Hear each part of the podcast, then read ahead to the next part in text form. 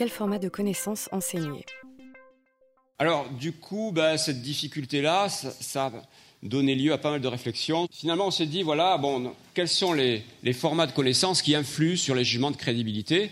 Et donc là, c'est des recherches empiriques, hein, on n'est pas sur des recherches... Euh, on va dire, d'ingénierie pédagogique où on cherche à, se dire, il vaut mieux enseigner ça que ça. Mais c'est des recherches vraiment euh, en testant les pratiques. Et donc, euh, ben, le premier point, ce n'est pas surprenant, hein, c'est-à-dire que ceux qui ont des connaissances dans un domaine, quand ils évaluent l'information dans ce domaine, ils procèdent différemment de ceux qui n'ont pas de connaissances dans le domaine. Donc, euh, leurs jugements épistémiques sont beaucoup plus pertinents. Pourquoi? Parce qu'ils vont justement entrer plus précisément dans le, document, dans le texte, et formuler des jugements beaucoup plus précis sur l'exactitude de l'information, en mobilisant les connaissances qu'ils ont déjà préalablement alors que ceux qui ont moins de connaissances ont tendance à formuler des jugements de surface, et notamment par rapport à la longueur du texte, par rapport à ce qu'on a vu, le, l'heuristique visuel, etc. Du côté infodoc, hein, je ferai cette distinction classique entre euh, connaissances plutôt conceptuelles et euh, plutôt l'aspect compétence. Donc il y a beaucoup d'argumentation pour euh, dire, comme Alexandre Serre par exemple, l'enseignement de l'évaluation de l'information doit viser avant tout l'acquisition de notions comme la pertinence, la crédibilité, on pourrait ajouter l'autorité, qui me semble très, très important. La notion de source me semble aussi euh, euh, essentielle à comprendre.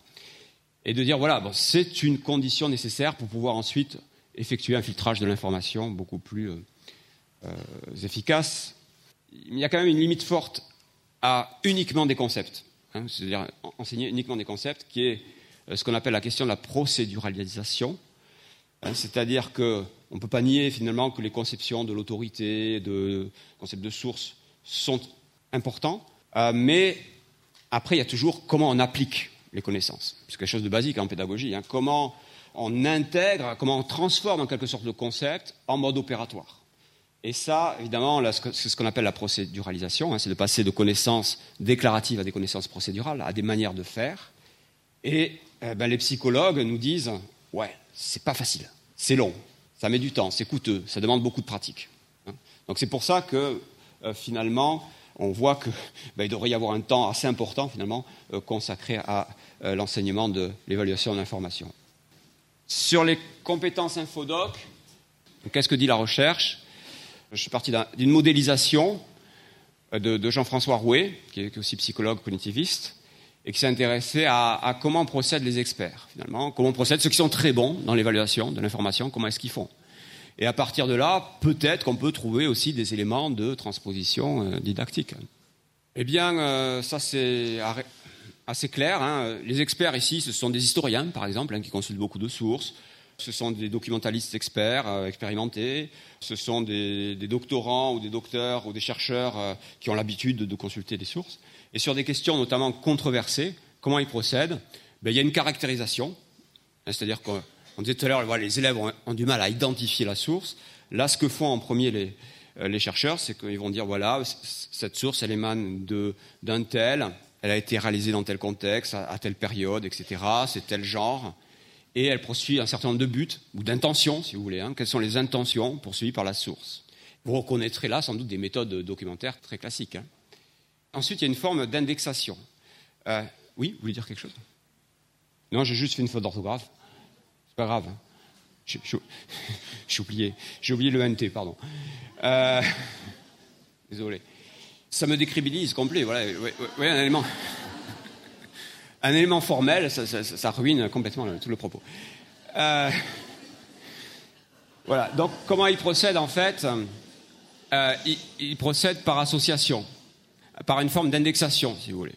Hein, c'est-à-dire que dans leur tête, il y a la source et elle dit tel contenu. Hein, donc il y a une espèce d'association comme ça. Qui dit quoi Voilà. Et qui dit quoi Pourquoi Dans leur tête, c'est ça. Et ensuite, eh bien, il va y avoir une articulation par des relations rhétoriques, donc euh, convergence, opposition, temporalité, c'est-à-dire telle source qui dit ça ben, ça dit la même chose, ou telle source s'oppose à ça, ou telle source a dit ça avant celle-là, ou après celle-là, ou telle source cite celle-là. Vous voyez, donc c'est ce type de relation qu'ils construisent dans leur tête. Voilà, donc ça peut-être que c'est une, piste aussi hein, pour euh, envisager cette, cette formation. ce qui est intéressant par rapport à ça, c'est qu'il y a eu des évaluations scientifiques, c'est-à-dire des, des séquences d'enseignement qui s'inspiraient de ce modèle-là, qui ont été dispensées à des, à des, étudiants ou à des lycéens. Alors, je ne vais pas rentrer dans les détails de le déroulé des séquences, ce serait, trop long, mais grosso modo, ça marche. On a des progrès, on est content. Hein.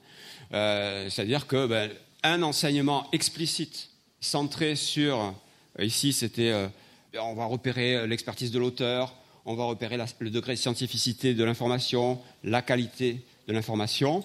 Mais quand ensuite on, donne, avec un, laps de temps assez court, hein, un test aux élèves, ils sont meilleurs qu'avant. Bon. Par contre, ce qu'on n'a pas, c'est d'évaluation à long terme. Et c'est ça qui, est un peu problématique. C'est problématique en général dans l'enseignement, hein. ce n'est pas spécifique à, ce domaine-là. Euh, mais c'est de dire, euh, finalement, est-ce que six mois après, les lycéens ont appliqué dans la partie personnelle ce qu'on leur avait dit, ou même dans leur pratique scolaire, euh, les méthodes enseignées, les compétences, est-ce que c'est vraiment construit, etc. Bon, ça, on a du mal encore à le savoir.